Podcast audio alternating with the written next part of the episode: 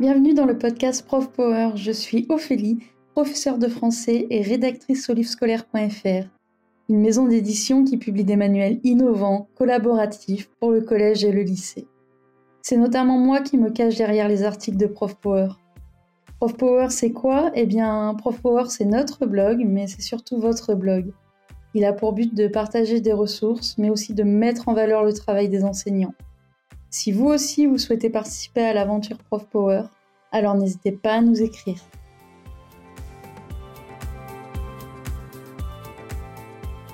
Bonjour à tous, on se retrouve aujourd'hui pour un nouvel épisode sur la classe flexible, un dispositif pédagogique couramment utilisé par les profs du primaire, mais encore peu exploité dans le secondaire.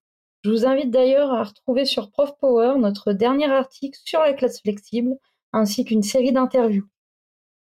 Salut Cécile, merci beaucoup d'avoir accepté de participer à ce podcast. Euh, bon, on va peut-être commencer par, euh, par quelques mots de présentation.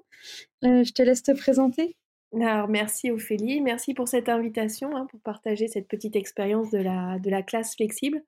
Donc effectivement, je suis Cécile, professeure d'histoire géo et EMC au collège Olivier Messiaen de Mortagne-sur-Sèvre. Donc c'est un petit village rural dans le bocage vendéen. J'enseigne euh, au collège depuis à peu près 13 ans dans ce collège-là. Et puis en niveau de classe, j'ai des sixièmes, des cinquièmes et puis des troisièmes. Et ça fait à peu près 8 ans que je suis prof principale en sixième. Euh, comment t'es venue l'idée de mettre en place euh, des classes flexibles? Alors l'idée des classes flexibles m'est venue euh, un petit peu avec le temps, avec le constat en fait. Hein. Le premier constat été celui que j'avais de plus en plus de mal à faire concentrer mes élèves. Il y avait beaucoup d'agitation, les fins de journée étaient un petit peu compliquées et euh, ben, je vivais un petit peu cette situation comme un échec en me disant que ben, ce que je proposais n'était pas suffisant pour arriver à capter euh, l'ensemble de mes l'ensemble de mes élèves. Donc il y avait besoin de se remettre un petit peu en question. J'ai également bah, flâner un petit peu sur les réseaux sociaux, voir ce, que les autres faisaient, ce que les autres proposaient. C'est un petit peu là où j'ai vu euh, ce qui était proposé par d'autres collègues, un petit peu dans le secondaire, pas beaucoup, hein, ce que j'allais dire. Exactement, c'est surtout le primaire qui propose ça. Et puis c'est la rencontre aussi avec un ergothérapeute dans l'établissement qui était venu et qui nous avait proposé du matériel flexible. Mais au tout début, il ne s'agissait pas de, de forcément de mettre en place une classe flexible, c'était de donner ce matériel flexible à la marge à quelques élèves qui, euh, bah, étaient très très agités, qui manquaient de concentration, essayer de capter leur attention. Et donc c'était comme ça que c'était euh, c'est venu. Euh, il y a ça, il y a le, il y a la rencontre avec des parents aussi. Euh, lorsqu'on discute avec les parents lors de réunions parents-prof, qu'on échange avec eux, et euh, eh ben ces derniers m'ont dit voilà, nous notre enfant en primaire, on lui proposait un élastique, on lui proposait une galette, on lui proposait un casque anti-bruit. Et donc je me suis intéressée un petit peu à ça. Et dans mon entourage, j'avais des enseignantes de primaire qui m'ont dit effectivement on, on, utilise de plus en plus ce genre d'outils et je me suis dit, bah, pourquoi pas, pourquoi pas essayer de mettre quelque chose en place qui, euh, alors adapté au secondaire, parce que ben voilà, on n'est pas en primaire, mais qui pourrait peut-être m'aider moi à la gestion de la classe et euh, à faire que euh, ben, j'ai des élèves un petit peu plus actifs, plus concentrés, et puis voilà une alternative, leur proposer aussi en fait du bien-être dans la classe. C'était un peu cette idée-là. c'est super intéressant. Effectivement, oui, comme tu l'as souligné, c'est un dispositif qui est souvent mis en place en primaire, mais on ne le voit pas encore beaucoup euh, dans, le, dans le secondaire, en fait. Et euh, souvent, ben, c'est des outils qu'on nous propose, mais pas vraiment dans l'idée de faire une classe flexible. Euh. Non, c'est compliqué, en fait, de, mener la classe flexible. En fait, le constat, il est celui-ci, il est que on constate que finalement en primaire, on amène beaucoup nos élèves à, de l'autonomie, à des responsabilités, ils ont des petites fonctions, des métiers. Et quand ils arrivent au collège, ben, tout ça s'est cassé. Et c'est mmh. cassé parce que euh, on a un système qui est, ben voilà, les élèves changent de salle à chaque heure de cours. La salle est devenue pour eux un lieu très impersonnel. Il est personnel pour les enseignants et encore les enseignants qui ont la chance d'avoir leur salle, parce que c'est pas toujours le cas. Ce qui fait que bah, eux, euh, bah, ils passent de salle en salle et c'est pas un lieu qu'ils se sont appropriés, c'est pas un lieu qu'ils se personnalisent en fait, qu'ils personnalisent pour eux. Et, euh, et donc mettre en place une classe flexible, bah, il y avait deux possibilités pour moi. Soit c'était bah, ma salle de cours, mais j'en ai pas. Donc déjà, c'était réduit. Mais mm. voilà la, chose qui aurait pu se faire, de se dire, bah voilà, j'aurai une salle et tous mes niveaux vont être en classe flexible. Ça, c'était un petit peu compliqué parce que euh, ça supposait d'une part une classe et ça supposait aussi le fait que l'on que, tous mes niveaux fonctionnent en flexible.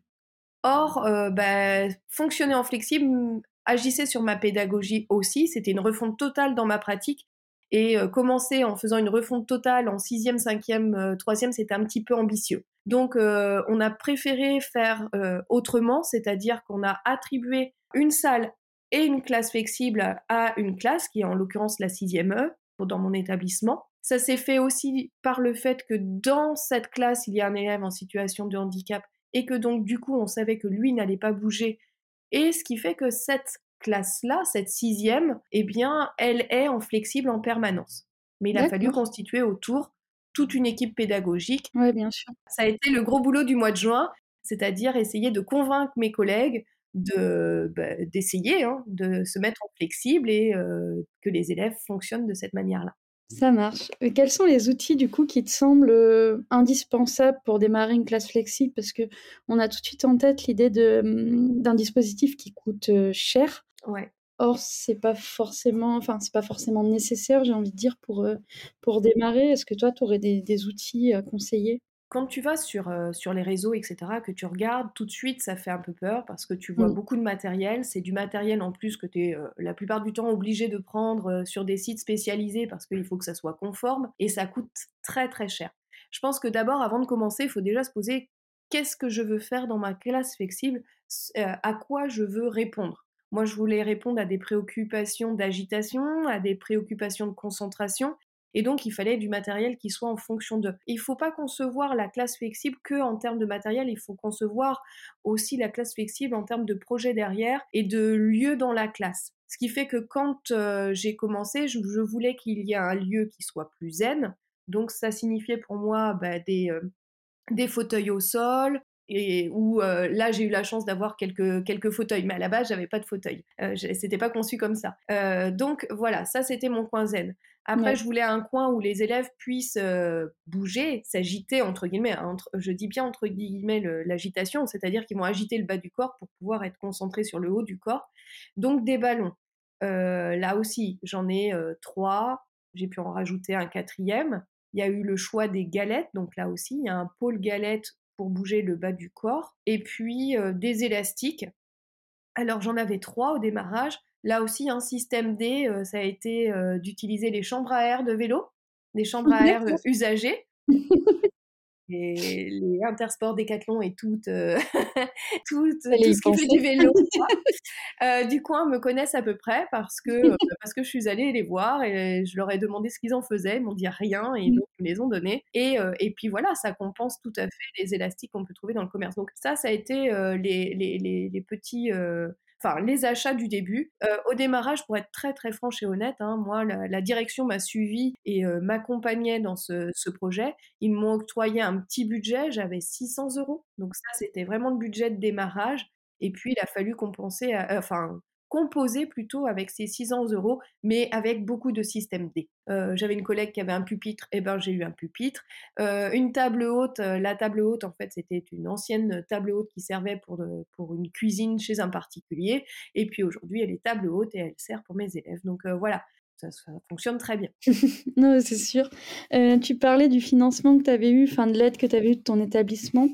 Euh, est-ce que tu as eu après, euh, sur ça c'était dans un premier temps, est-ce que par la suite tu as eu d'autres aides financières ou, vous avez demandé avec des collègues d'autres, d'autres aides en fait pour mettre en place le, dispositif? Pas pour l'instant. C'est une classe qui est assez récente finalement, puisqu'elle a débuté en, étant très concrètement parlant en septembre. Donc pour l'instant, on teste le matériel, on voit comment ça fonctionne. Ça nous permet aussi de nous orienter, voir ce qui fonctionne, ce qui ne fonctionne pas, ce dont on a besoin et ce dont on peut se passer. le seul achat supplémentaire a été les fidgets, hein, c'est ce, ce, que les élèves utilisent avec leurs mains. donc ça, ça n'a pas été un achat très, très important. Finalement, ça a plus inspiré mes collègues parce qu'ils le testent Certains de mmh. mes collègues le testent concrètement et se disent Ah, mais moi, j'ai des élèves dans ma classe à qui mmh. ce matériel serait plutôt profitable. Donc, les achats qui ont été faits ont été pour finalement, au cas par cas pour des élèves, les aider pour trouver la concentration ou à, les aider à moins s'agiter mmh et, et, voilà, à être plus concentrés dans le travail demandé. Donc, pour l'instant, j'ai pas demandé des choses supplémentaires. On est plutôt dans une phase test. Des idées, j'en ai. Euh, on, voit souvent le, vélo, euh, le vélo bureau, on voit voilà ce qui demande beaucoup beaucoup de financement. Moi, il fallait que je fasse mes preuves aussi. Il faut que je les fasse mes preuves aussi, montrer mmh. que ça fonctionne et montrer tout l'intérêt d'utiliser ce, genre de matériel à mes collègues d'une part, aux parents et puis, il fallait aussi que moi, je vois que ça fonctionne. Et tu me parlais aussi du fait qu'il y avait plusieurs espaces dans, dans ta classe. Tu as parlé d'un coin zen. Est-ce que tu peux me décrire un petit peu le, le plan de, de, classe? Et puis, bien sûr, dans, dans, ensuite du podcast, on mettra des images aussi de, de la classe. Alors maintenant, quand tu rentres dans la salle, effectivement, tu as différents pôles.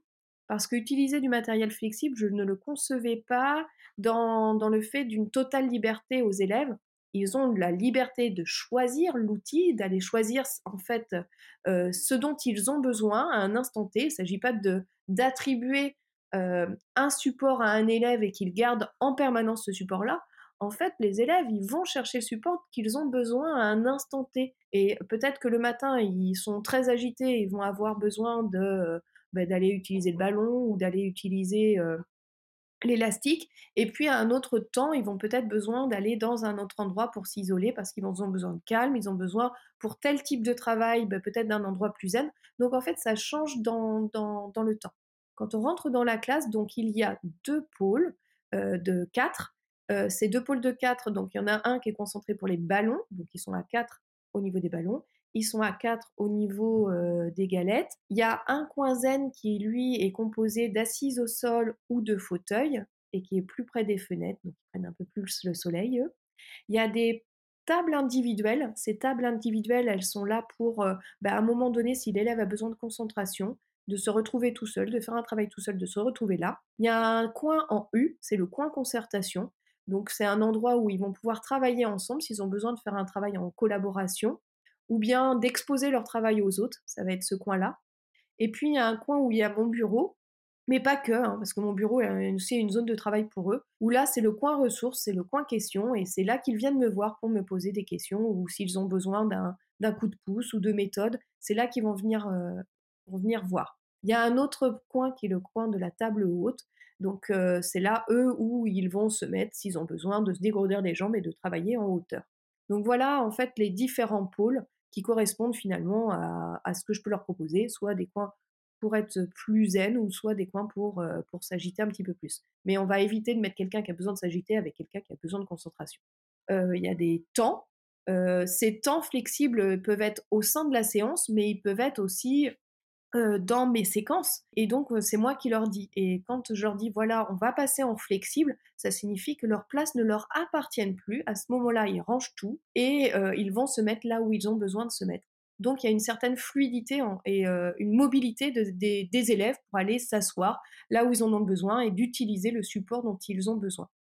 Donc, il y a des fiches de poste qui leur permet finalement bah, de, de s'attribuer cette place pour un temps donné. Alors ça peut être pour 10 minutes, 15 minutes généralement, je dis pas plus de 15 minutes sur le ballon, parce que 15 minutes sur un ballon, c'est pas ce qui est le plus confortable. Puis ils vont s'en apercevoir d'eux-mêmes, hein, finalement. Ils vont se dire, ouais, finalement, c'est pas si agréable que ça. J'ai assez gigoté, maintenant, il va falloir que j'aille me mettre ici. Et puis en fonction des travaux, euh, quand il y a besoin de tracer, quand il y a besoin de colorier, se mettre sur le sol, ça va pas, ça va pas aller. Alors sur le sol, j'ai un petit, euh, des petites choses qu'on appelle des Z-tools à la forme d'un Z. Euh, en fait, ils mettent ça sous leurs fesses. En mettant ça sur leurs fesses, ça fait comme un petit, comme une petite tablette devant eux, et puis ça leur permet d'écrire où ils veulent, enfin sur la tablette bien évidemment, mais, mais d'où ils veulent en fait, s'ils veulent être au sol, s'ils veulent être sur une chaise, s'ils veulent être... Et du coup dehors ça fonctionne plutôt pas mal.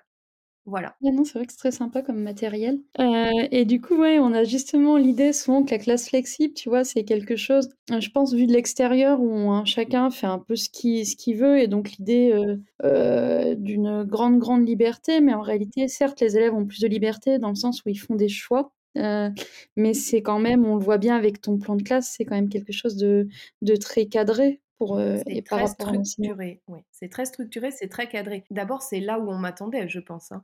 C'est là où les plus sceptiques d'entre nous vont dire mais en fait c'est la totale liberté, ils font ce qu'ils veulent quand ils veulent et s'ils n'ont pas envie de travailler, ils travaillent pas. Bah non, pas du tout. Hein. Moi j'ai un programme à faire, j'ai des compétences à faire passer, à travailler. donc non, c'est justement et c'est ce pourquoi il a fallu préparer beaucoup de choses en amont, essayer de de, cadrer tout ça et de gérer toute cette mobilité. Donc non, et je suis une des premières surprises. Je m'attendais à ce que ça soit bien plus euh, le bazar, entre guillemets, un, gentil bazar, hein, parce que j'aurais pas supporté le... Mais euh, je, pensais que ça serait plus difficile que ça. Je m'attendais, d'ailleurs, j'avais préparé plein de fiches de poste, euh, j'avais préparé plein de supports pour, cadrer tout ça, et finalement, je m'aperçois que j'en ai pas besoin. Les élèves ont plutôt bien pris en, charge euh, cette classe flexible. Alors, par contre, en amont, c'est exactement ce que je t'expliquais avant, c'est que j'ai utilisé ce qu'ils savaient faire en primaire, c'est-à-dire tout ce qui était feuille de responsabilité et feuille de métier. Cette classe flexible, c'est leur classe flexible, c'est pas la mienne.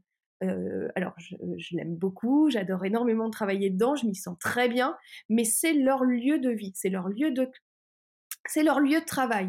Et donc, euh, je leur ai attribué des métiers, des métiers qui tournent hein, dans, dans, la semaine. C'est eux d'ailleurs qui font tourner ces métiers et ils ont des responsabilités euh, au sein de cette classe et notamment des responsabilités par rapport au matériel. Donc il y en a un qui va distribuer le matériel, il y en a quatre qui s'occupent de ranger ce matériel, de vérifier que, de checker hein, que tout le matériel est là. Euh, pareil, on fonctionne énormément. Alors si c'est flexible, c'est qu'il y a beaucoup d'autonomie, donc on fonctionne aussi par plan de travail. Donc ils ont un plan de travail à effectuer et c'est à eux d'accomplir ce plan de travail. Ils ont, voilà, vous avez trois séances pour me fournir ça. Il y a des étapes clés que, qui me font valider, mais euh, c'est pas parce qu'ils vont se servir d'un support que c'est la foire et que pas du tout. Hein, finalement, c'est très agréable. C'est un peu jouissif aussi de s'apercevoir dans la salle que ben, j'en ai quatre qui sont dans le coin zen, qui sont en train de faire telle activité, quatre autres qui font ça. Et c'est le, le, grand silence finalement. enfin, ils peuvent céder de mmh. temps en temps. Non, ils savent ce qu'ils ont à faire. Ouais. Et à partir du moment où les règles, elles sont émises, qu'ils les ont comprises, mmh. qu'ils savent ce qu'ils ont le droit de faire, ce qu'ils n'ont pas le droit de faire, ça roule et ça roule plutôt très bien. Et c'est en ça que je suis mmh très fière d'eux et que et qui me font dire que la classe flexible, bah, c'est possible. Ouais, bah oui, non, c'est sûr, je suis vraiment d'accord avec toi. Et puis je pense que le fait d'avoir de la liberté, d'avoir du choix, même si c'est un choix qui est quand même qui est créé, enfin voilà, par, par l'enseignant aussi, mais le fait de choisir ce qu'on veut faire, ça, donne aussi la motivation. Chaque objet a une utilité et on l'a défini clairement en, début d'année. Euh, voilà. Ça marche. Et du coup, selon toi, quels sont les avantages et les inconvénients de ce dispositif? Euh, les avantages, ça me permet de donner bien plus d'autonomie aux élèves, de les responsabiliser. Ça, c'est clair et ça, c'est formidable. Enfin, jamais j'avais pu. Euh, je travaillais, ça m'est arrivé de, faire des groupes, des travaux de groupe, des travaux d'îlot, euh, de la coopération. Euh, ça, c'est pas, pas le problème. Mais là, je trouve que je les vois davantage construire leur cours, construire leur apprentissage. Et je, et je, trouve que ça leur donne un rôle supplémentaire et ça leur donne encore plus d'autonomie. Et je participe à cette autonomie qu'ils avaient déjà acquis en primaire et que finalement on leur sabrait, c'est ce que je te disais un petit peu. Donc ça, je trouve ça chouette. Je trouve qu'il y a plus d'interactions, je les connais beaucoup plus qu'avant. Comme je te dis, ça fait déjà presque ouais, plus de 8 ans que je suis prof principale de sixième. Et je trouve que dans la connaissance de l'élève, dans la différenciation, dans l'accompagnement, bah, je suis bien plus à l'aise bien plus au plus près d'eux par rapport à ça. Et puis cette différenciation, je peux la faire également dans les deux sens. on a tendance à différencier en allant aider les, élèves les plus en difficulté. Or là, bah, je suis en capacité à la fois parce que ça me laisse plus de temps, ils mmh. savent ce qu'ils ont à faire, et ça me laisse la capacité de donner plus à manger à ceux qui en ont besoin. Donc je trouve que je suis un peu plus polyvalente et un peu plus mmh. à leur écoute. Je les connais mieux, je les cerne mieux. Et, euh, et, et, ça, c'est plutôt, plutôt positif. Donc ça, c'est vraiment le point fondamental. Après, il y a des écueils, hein. il y a des inconvénients. Euh, je sais pas si tu voulais y venir, mais euh... si j'allais justement te dire, est-ce qu'il y a quelques non mais il y en a, hein, c'est pas. Bémols, ah mais bien sûr, on s'adapte. Hein. Ça n'a pas toujours été euh, formidable. J'ai pas tout réussi du premier coup. Il y a des moments où on se dit mais c'est l'horreur, c'est la galère. J'arrive pas à aller à droite, à gauche. Je me trouvais submergée parce que j'avais tellement différencié qu'il y a un moment où, quand, en fait, c'était trouver le, juste milieu. Euh, ben, quand est-ce que euh, stop, euh, on arrête, on se pose, on met en commun, qu'est-ce que je dois mettre en commun? Enfin voilà, toutes ces questions, elles mmh. arrivent, c'est évident. Et même si j'avais préparé au mieux ma séance en, en essayant d'anticiper tout, ben, il y a des moments où ça où ça fonctionne pas toujours. L'écueil principal, c'est que ça prend beaucoup de temps, beaucoup de temps de mmh. préparation. Parce que ben, en amont, il faut tout préparer. c'est beaucoup de travail en termes d'organisation. Du coup, euh, quel conseil donnerais-tu à un enseignant qui souhaite mettre en place une classe flexible? Euh, Je crois que le premier conseil que je lui donnerais, c'est d'abord euh, se reconnaître dans cette pratique. Parce qu'on ne va pas s'y mettre si on a peur du désordre, si on a peur des mouvements, de la mobilité des élèves, si c'est quelque chose qui nous panique. Lorsqu'on est quelqu'un de très organisé dans la méthode traditionnelle, bah, ça ne va pas fonctionner. Et puis, euh, je crois qu'il faut d'abord s'autoriser à l'erreur, se dire, bah, ça n'a pas fonctionné cette fois-là, ça va peut-être fonctionner une autre fois, et puis se faire confiance parce que finalement, on s'aperçoit que les élèves regorgent de ressources et que de les investir dans les apprentissages ou dans ces nouvelles pédagogies, bah finalement ils sont plutôt partants et ils y donnent du leur et ça fonctionne plutôt bien lorsque bah, on les implique dans ce genre de projet. Donc moi je pense que le droit à l'erreur, se faire confiance, et puis euh, bah, si on a déjà une appétence vers ce, genre de dispositif, allons-y. bah, merci pour tout, en tout cas. Euh, avant de se quitter, je vais finir avec la petite question rituelle des podcasts de Prof Power. Qu'est-ce qui est le plus important pour toi dans ton métier? Le plus important, c'est que les élèves se sentent bien, des élèves qui sont bien euh, dans leur corps, qui se sentent bien dans la classe. Ce sont des élèves qui vont être ouverts à ce qu'on a envie de leur transmettre, qui vont s'impliquer, euh, et puis ça va leur permettre de développer leur autonomie. Je crois que mon ma principale fonction, bah, c'est de susciter du plaisir, de l'envie, et puis euh, de les faire s'épanouir, ces élèves. Donc voilà, je crois que c'est un beau métier qu'on fait. Bah, c'est une très belle conclusion. Euh, encore merci Cécile et merci à tous de nous avoir écoutés. Euh, j'espère que ce petit échange vous donnera envie de vous lancer dans l'aventure de la classe flexible. Euh, j'espère également que vous trouverez dans cette discussion quelques bonnes pratiques ou bonnes idées à mettre en place dans votre classe. Si ce podcast vous a plu et que vous souhaitez en savoir davantage autour de cette thématique, ben, je vous invite à lire l'article sur la classe flexible qui est disponible sur Prof Power. Encore un grand merci à tous. Je vous souhaite une excellente journée et je vous dis à très bientôt pour une nouvelle émission.